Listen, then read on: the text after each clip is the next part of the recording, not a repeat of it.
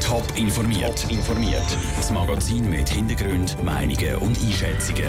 Jetzt auf Radio Top. Was einem mutmaßlich pädophilen ehemaligen Zivilleiter für eine Gefängnisstrafe droht und warum es Rapperswil-Jona vorläufig doch nicht mehr überdachte Eisfelder gibt, das sind zwei von den Themen im Top informiert. Im Studio ist Dave Burkhardt. Es ist wahrscheinlich einer der schlimmsten Fälle von Pädophilie in der Schweiz. Ein ehemaliger Zefileiter soll sich während mehr als 20 Jahren hunderte Mal an Kind vergangen haben. Seit heute muss sich der 51-Jährige vor dem Bezirksgericht Dietiken für diese Taten verantworten. Der Sandro Peter ist für uns an diesem Prozess mit dabei. Sandro, wie hast du den Anklagten heute Morgen erlebt? Das sind ja doch sehr massive Vorwürfe. Ja, er ist in den Saal reingekommen und hat ähm, schon ein bisschen eine Haltung gehabt. Also man hat gemerkt, dass ihm die ganze Sache unangenehm ist. Auch als er dann vor dem Gericht hat müssen aussagen ähm, hat man gemerkt, dass, dass er sich schon auch ein bisschen schämt für das, was er gemacht hat und dass er sich bewusst ist, dass er etwas Falsches gemacht hat. Die Staatsanwaltschaft hat ihr Plädoyer schon gehalten. Was wirft sie ihm dann konkret vor? Ja, die Staatsanwaltschaft die hat ähm, die, die Anklageschrift ja für äh, fangen wir an. ähm, die Staatsanwaltschaft hat gemäß der Anklageschrift ähm, ihm vorgeworfen, dass er über mehrere Jahre lang, also das ist jahrzehntelang gegangen, Buben missbraucht hat zu hunderten Mal. Die Buben sind im Alter zwischen 8 und 15 gewesen und der Anklagte respektive der Beschuldigte hat dann auch nicht bestritten, dass er die Handlungen vorgenommen hat. Ähm, es ist relativ detailliert ausgeführt in der Anklageschrift, was das er alles genau gemacht hat mit diesen Buben. Aber das äh, lassen wir doch jetzt einfach mal bleiben. Das ist relativ grusig, was dort in dieser Anklageschrift steht. Sehr schwere Vorwürfe also gegen den ehemaligen CEVI-Leiter. Gibt es dann auch schon einen Strafantrag? Genau, die Staatsanwältin fordert 13 Jahre Gefängnis und eine ambulante Therapie. Ähm, das ist eine relativ hoch angesetzte Strafe, aber sie hat gesagt, er hat auch relativ egoistisch gehandelt und es sei auch gerechtfertigt, weil die Taten doch relativ schwer wiegen. Danke, Sandro Peter, für die ersten Eindrücke von dem Prozess vor dem Bezirksgericht Dietiken. Ein Urteil in dem Fall soll es dann Mitte Mai geben. 2 Millionen Franken, so teuer wäre eine provisorische Traglufthalle über dem Ausseneisfeld zu Rapperswil-Jona. Die Halle haben der Eishockey-Club Rapperswil-Jona Lakers und auch Kunsteisläufer zum Trainieren. Vor einem Jahr hat die Bevölkerung Ja gesagt zum Kredit und zur Halle. Jetzt wird sie aber doch nicht bauen. Der Stadtrat will jetzt lieber eine fixe Lösung.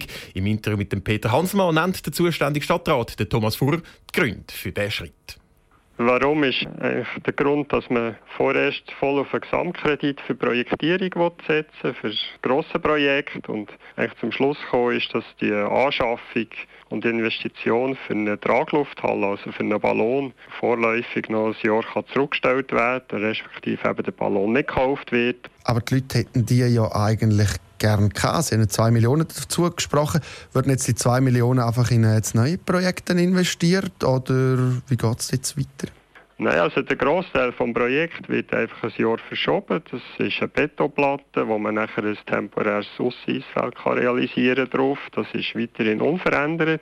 Einziger Abstrich oder Veränderung äh, ist jetzt das Thema zu dem Ballon, dass man eben verzichtet auf einen Ballon und folglich müssen sich die Lakers und der Eiskunstlaufclub mit einem offenen Eisfeld temporär begnügen. Ist denn ein offenes Eisfeld gutes Trainingsumfeld? Nein, natürlich nicht. Aber ideal wird es nachher, wenn wir die fixe Trainingshalle dafür können Und darum haben sich jetzt eigentlich Eisclub auch dazu ausgesprochen, dass halt das zu akzeptieren ist, dass wir jetzt vorläufig noch unter freiem Himmel muss trainieren oder zum Teil auch Eishockey spielen. Aber nachher in vier Jahren vielleicht einen Zustand haben, der wirklich nachher alle befriedigt der Rapperswil-Jona Stadtrat Thomas Fuhrer im Gespräch mit dem Peter Hanselmann. Es könnte allerdings auch sein, dass die Bevölkerung zum neuen Projekt Nein sagt. Und dann gibt es zu Rapperswil-Jona gar nichts, keine Traglufthalle und auch keine fixe Lösung.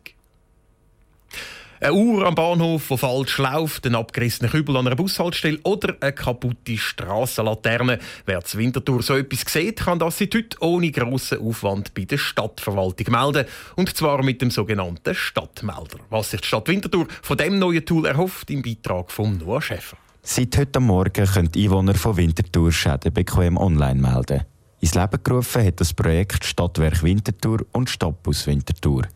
Der Projektleiter, der Michael Springenfeld vom Stadtwerk Winterthur, sagt, Der Stadtmelder vereinfache vieles. Ziel ist, dass man einen ganz einfachen Zugang hat zu der Stadtwintertour. Also das heißt, ich kann wirklich sehr einfach ähm, die Meldungen absetzen. Der Vorteil für die Stadt wiederum ist natürlich, dass wir schneller wissen, wo es Schäden hat und dass die Stadt entsprechend kann einfacher und effizienter planen kann. Die Stadtwerk und Stadtbus haben bei der Entwicklung eng zusammengearbeitet.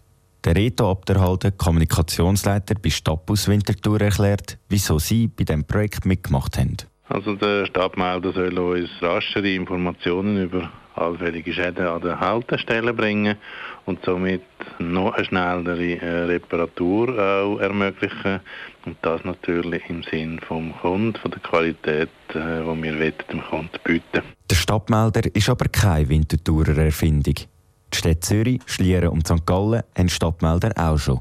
Klar hätte sich Winterthur hier davon inspirieren lassen, erklärt der Rito Abderhalden. Man hat selbstverständlich geschaut, wie funktioniert das dort, wie sind die vorgegangen und es, man kann auch sagen, sehr wahrscheinlich ist das Produkt nicht sehr unterschiedlich als zum Beispiel in St. Gallen. Vom Projekt erhofft sich der Rito Abderhalden aber auch, dass sich mit dem neuen App die Form der Schadensmeldungen ändert.